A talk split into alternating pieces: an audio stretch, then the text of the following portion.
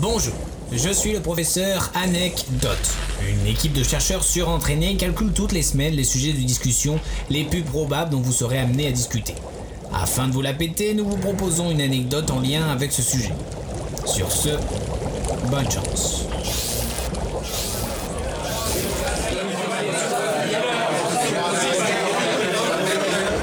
Mais en parlant de ça, pourquoi les athlètes courent dans le sens inverse des aiguilles d'une montre?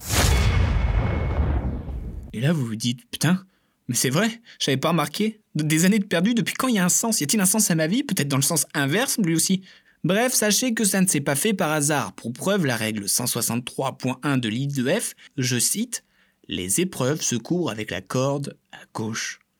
Mhm, mais pourquoi donc cela? Qu'est-ce qui explique le pourquoi du comment? Bon, remontons dans le temps tel un coureur sur la piste et revenons aux premiers Jeux Olympiques. Lors des cinq premiers Olympiades, les athlètes couraient dans le bon sens, on va dire. Mais étrangement, ils ressentaient de mauvaises sensations dans le virage et ont eu gain de cause avec la règle 163.1 qui a été mise en place lors des Olympiades suivantes en 1916.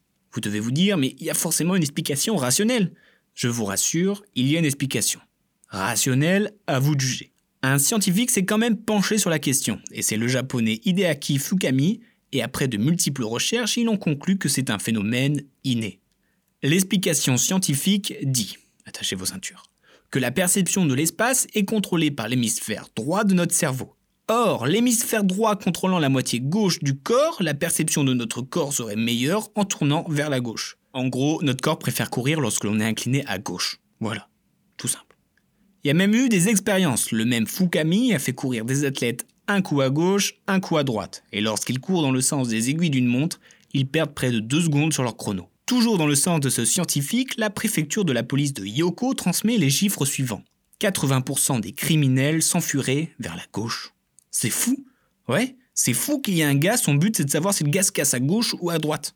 D'autres thèses disent que cela viendrait du fait que notre cœur serait situé à gauche, donc la force centrifuge, exercée lors de la course dans le sens anti-horaire, aiderait le transport du sang vers le cœur. La théorie historique maintenant, cette règle de courir n'importe comment remonte aux courses de chars où les Grecs et les Romains avaient leur épée dans leur main droite.